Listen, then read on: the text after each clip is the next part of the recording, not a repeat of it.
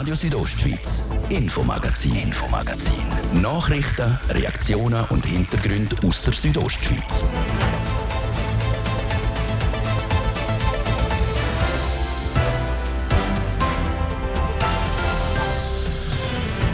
Das Thema von uns heute im Infomagazin. Temperaturen über 30 Grad, eine brütende Hitze. Der Sommer ist definitiv angekommen im Kanton Graubünden. Wir haben mit dem Wettermann von RSO, Klaus Marquardt, einmal angeschaut, ob das, was wir jetzt gerade haben, schon als Hitzewelle zählt. Ja, grundsätzlich sieht man halt, äh, wenn sie irgendwo an einer Station drei Tage hintereinander 30 äh, Grad und mehr hat, dann ist das so die mindeste Anforderung. Aber es gibt natürlich äh, unterschiedliche Ausprägungen von Hitzewellen und jetzt wirklich extrem ist die momentan nicht. Die Hitze hat auch Auswirkungen auf die Landwirtschaft. Auch häufen sich die Schlagzeilen von Wassermangel und Trockenheit. Wie trocken ist es aktuell in Graubünden? Dem sind wir nachgegangen. In Nordamerika ist der Super Bowl, in der Schweiz der Swiss Bowl. Das Finale in der heimischen American Football Meisterschaft. Die Galanda Broncos haben den Schweizer Meistertitel schon elfmal holen können. Und am nächsten Wochenende ist die Chance auf den zwölften Titel da. Die Broncos stehen nämlich zum 14. Mal in Folge im Swiss Bowl. Ein Rekord. Das unter anderem Thema heute im Infomagazin auf RSO vom Montag, 10. Juli. Am Mikrofon ist der Livio Biondini. Guten Abend miteinander.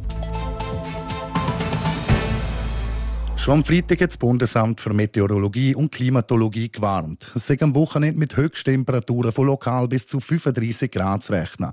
Und auch heute sind Temperaturen in Graubünden an einem Haufen Ort über 30 Grad gewesen. Chur als Hauptstadt hat gar 31 Grad gehabt. Und morgen soll es noch heißer werden. Jasmin Schneider hat von unserem RSO-Wettermann Klaus Marquardt unter anderem wissen, ab wann man denn von einer Hitzewelle redet und was morgen zu erwarten ist. Das ist so, also die Luftmasse wird noch einmal wärmer, 0 Grad Grenze 4'500 Meter. Und das heißt auf 2000 Meter auch schon so Temperaturen der Größenordnung um die 20 Grad. Und im Churer Rital wird es ein bisschen föhnig. Und äh, das produziert dann Temperaturen von 36 bis 37 Grad. Und da liegen wir dann halt schon im Bereich von der Allzeit-Höchstwert für Juli. Der Juli-Rekord für äh, das liegt bei 38,1 Grad. Das denke ich nicht, dass wir es erreichen werden, aber so eine Top-5-Platzierung liegt in jedem Fall drin. Wenn wir jetzt so einen Blick in die Regionen werfen, vorher hast du gesagt, eben Chur um die 30 bis 35 Grad. Wie sieht es in anderen Regionen im Kanton aus? Ja, oder Davos und St. Moritz denke ich, dass das äh, Spitzenwert haben wird, irgendwo im Bereich von Top 10 Platzierungen. Die sind alle relativ nach benannt, so die Juli-Höchstwert und äh, die Stationen sind natürlich unterschiedlich alt. Wenn man jetzt so also schielt, Bad Ragaz ist beispielsweise relativ eine alte Station, die hat schon eine sehr lange Messreihe und da haben wir einen Spitzenwert von 36,2 Grad. Das ist am 7.7.2015 gewesen und das liegt zum Beispiel absolut in Reichweite, dass wir das knacken. Der Spitzenwert für Davos, es waren 29,3 äh, Grad am 5. Juli 2015. Also es war halt dort eine sehr heiße Periode. Vielleicht geht es in die Größenordnung. Mal schauen. Also Top 10 bin ich mir fast hundertprozentig sicher, dass es so für Davos wird. Du hast schon angesprochen, die 0-Grad-Grenze die ist bei 4'500 Meter über Meer. Also recht weit oben. Wie, was heisst das jetzt für die äh, Südostschweiz, gerade für die Berge bei uns und auch Gletscher? Ja, Bernina dauert vor sich um, die ganzen Gletscher irgendwo in der Glaneralpen dauern. Ähm, ja, ist einfach jetzt eine sehr heiße Periode und die 0 Grad Grenze ist jetzt schon eine Zeit lang im Bereich um die 4000 Meter und geht jetzt noch ein bisschen auf. Ein bisschen Entlastung wird es dann äh, für die wirklich hohe Lager, für die Nährgebiete, den gehen wahrscheinlich am äh, Mittwoch und am Donnerstag, aber mittelfristig ja, es bleibt einfach sehr warm bis heiß. Wir liegen immer so in einer Südwestströmung drin und es schaut mittelfristig nicht danach aus, dass wir da irgendwo mal eine wirklich brutal kühlere Periode hätten. Also näherst unter 25 Grad geht es nicht, auch am Mittwoch und am Donnerstag nicht und richtig nächstes Wochenende orientieren wir uns so eher wieder an der 30 Grad Marken. Also ja, die Gletscher leiden. Wenn es mehrere Tage am Stück so richtig heiß ist, redet man ja häufig auch von einer Hitzewelle. Sind mhm. wir jetzt aktuell auch in so einer Hitzewelle drin? Ja, grundsätzlich sieht man halt, äh, wenn sie irgendwo an einer Station drei Tage hintereinander 30 äh, Grad und mehr hat, dann ist das so die mindeste Anforderung. Aber es gibt natürlich äh, unterschiedliche Ausprägungen von Hitzewellen und jetzt wirklich extrem ist die momentan nicht. Oder? Also es hat äh, ja, Temperaturen um die 30 Grad, manchmal knapp drunter. Dann hat wieder einzelne Spitzentage, wie jetzt eben der gestrige Sonntag oder wie der morgige Dienstag.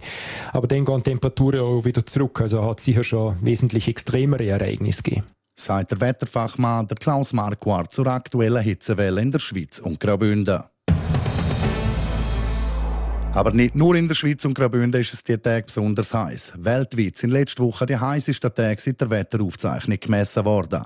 Auch häufen sich die Schlagzeilen von Wassermangel und Trockenheit. Wie trocken ist es aktuell in Graubünden? Der Manuel Giger berichtet. Es ist Sommer und die Sonne brennt heiß oben runter. Wer kann, sucht sich ein angenehmes Schattenplätzchen oder eine Abkühlung mit Glasses, mit kühlen Getränken oder im Wasser. Was nach idealem Sommerwetter tönt, könnte aber auch eine Schattenseite haben. Zu viel Wärme und zu wenig Regen kann zu Trockenheit führen. Der Remo Fehr, Leiter vom Amt für Natur und Umwelt, erzählt, wie die aktuelle Lage im Kanton Graubünden ist. Es ist so, dass der äh, Kanton Graubünden eigentlich im Bereich von einer leichten Trockenheit sich befindet, während das Mittelland eher ein bisschen in einer größeren Stufe ist. Also wir sind im Kanton Graubünden eigentlich im Moment in einem relativ guten Stand. Noch. Bei anderen Schweizer Kantonen es schon zum Teil einen richtigen Wassermangel. Sollte es in Graubünden länger heiß bleiben und wenig bis kein Regen kommen, könnte es aber auch bei uns trockener werden. Kleinere Bäche und Seen mit tiefem Wasserstand würden schneller austrocknen und würden nicht mehr zur Bewässerung gebraucht werden können. Grund für die höheren Temperaturen und Trockenheit ist der Klimawandel. Der tut laut am Remofer das Wetter in Graubünden schon jetzt verändern. Weil, wenn es mehr CO2 in der Atmosphäre hat, dann wird die Luft wärmer. Klimamodelle zeigen ja auch, dass das Wasser in der Atmosphäre wird nicht weniger. Also die Temperaturen, die steigen, die erlauben der Luft mehr Wasser aufzunehmen. Das heißt, es gibt nach wie vor Niederschläge, findet aber mehr in starken Niederschlägen statt. In kurzen Episoden kommt mehr vom Himmel und dann gibt es längere Perioden, wo dann eben auch kein Wasser kommt. Außerdem kann der Boden, wenn der immer trockener wird, bei kurzem und heftigem Regen das Wasser nicht mehr aufnehmen.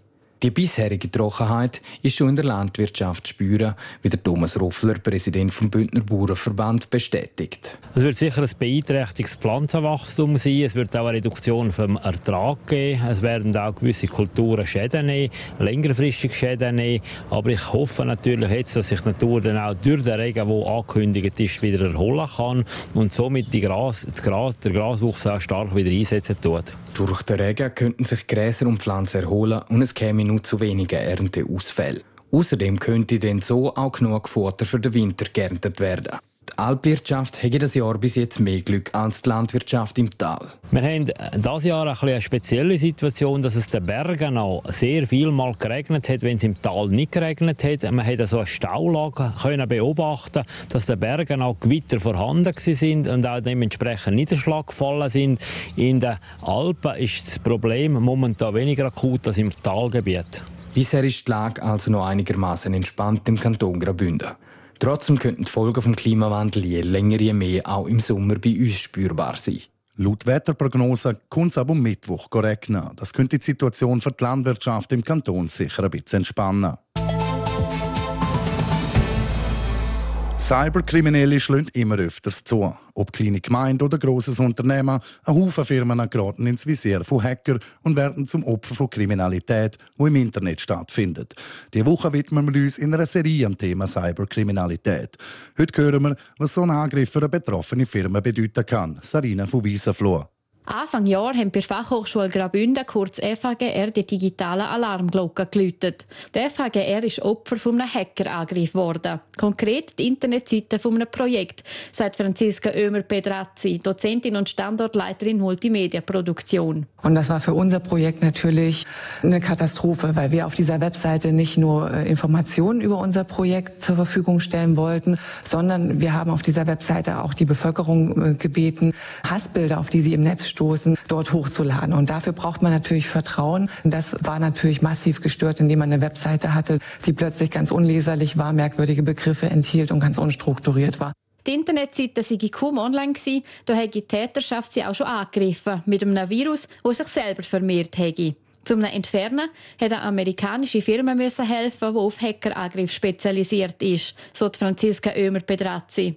Es hat fast drei Tage gebraucht, um das Problem zu lösen. Wer es war, weiss die FH aber nicht. Wir haben keinerlei äh, Hintergrundinformationen dazu erhalten und wir haben auch kein Bekennerschreiben in dem Sinne bekommen. Wir gehen aber davon aus, dass es sich um Personengruppen handeln sollte, die sich gegen unsere Projektziele eingesetzt haben. Das schließen wir nicht nur daraus, dass unsere Webseite kurz nach dem Beginn der Kampagne gehackt worden ist, sondern das schließen wir auch daraus, dass auch unsere Medienkonferenz gestört worden ist. Finanziell und auch rechtlich hätte der Angriff keine Folgen gehabt. Es sind ja auch keine persönlichen Daten oder Bilder gestohlen worden. Damit es so bleibt, hat die Schule jetzt ihr Computersystem umstrukturiert.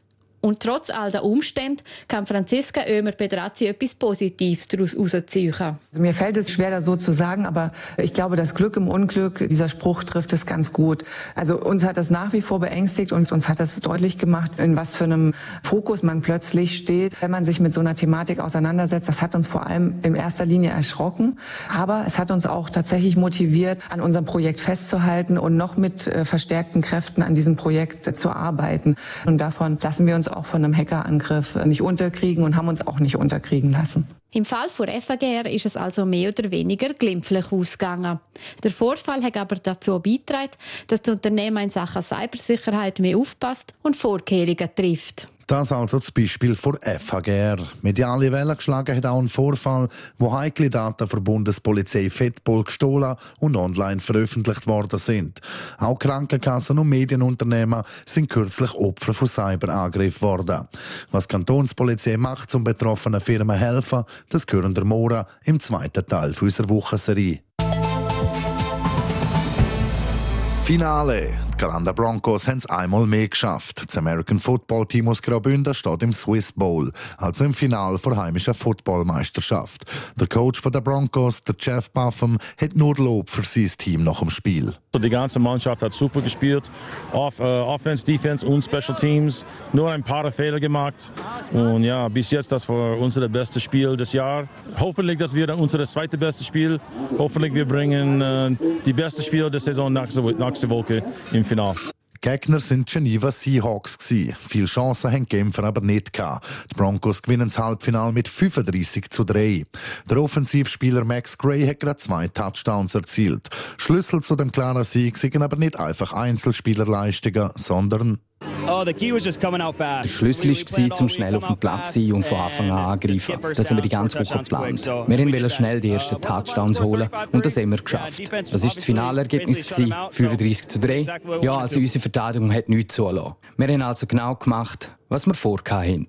Auch der Captain der Broncos, der Marco Marer, sagt, es sei sehr wichtig war, um von Anfang an eine dominante Leistung zu zeigen. Wir haben immer noch ein, zwei Fehler gemacht, sie haben ein, zwei Big Plays gehabt, aber wir haben sie dann schlussendlich, wenn es darauf ankommt, können doch noch stoppen und nur zu drei Punkten heben.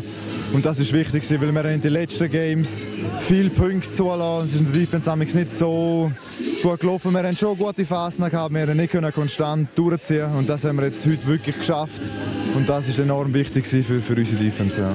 Das Halbfinale gegen Genf ist voraussichtlich das letzte Heimspiel von Marco Marer für Broncos gewesen. Das Finale wird dann der Abschluss von seiner aktiven Footballerkarriere, so wie es aussieht. Darum ist das Halbfinale für den Defensivspieler auch emotional gewesen. Ja, in vor dem Spiel einfach genossen, wie es aussieht, da, um auf dem Platz zu stehen. Und ja, nach, nach dem Spiel ist es dann schon so, ein bisschen, wenn du realisierst, dass es wirklich passiert, ist es ja gar nicht so einfach gewesen. Ja, ist schon ein bisschen emotional so irgendwie. Es ist jetzt nicht ja, es ist noch nicht fertig und das Einzige, was zählt, ist nächste Woche. Wenn wir nächste Woche nicht gewinnen, dann ist das da nichts in dem Sinn. Aber schön, hat man können vor daheim vor heimischem Publikum noch einmal gewinnen und können auch wirklich gut spielen als, als Team und das ist, ja, bedeutet mir viel. Ja. Im Final, also im Swiss Bowl, treffen die Broncos jetzt auf die Thun Tigers. Im Endeffekt ist es dem Coach Buffum aber einerlei, wer jetzt hier gegenüber auf dem Platz steht. Ja, egal wer unser Gegner ist, äh, möchten wir, wollen wir das äh, Final gewinnen und das Swiss Bowl, die Schweizer Meisterschaft, zurück nach äh, Graubünden holen. Der Swiss Bowl ist am Samstag am 6. in Grenchen. Dann kann raus, ob die Broncos den Pokal wieder zurück auf Graubünden holen. Jetzt ist genau halb sechs und das wäre es für heute mit dem Infomagazin auf RSO vom Montag, 10. Juli. Das kann nachgelost werden im Internet auf rso.ch oder auch als Podcast. Das nächste Infomagazin gibt es den Morgen Dienstag am Viertel ab 5 Uhr hier auf Radio Südostschweiz. Aus der Redaktion verabschiedet sich der liebe Biondini. Danke fürs Zuhören. Radio Südostschweiz, Infomagazin, Infomagazin. Nachrichten, Reaktionen und Hintergründe aus der Südostschweiz. Genial lokal. Lass dich deinem lokalen Reisebüro vom Experten beraten, bevor deine Ferien ins Wasser gehen. Bis genial, kauf lokal. geniallokal-initiative.ch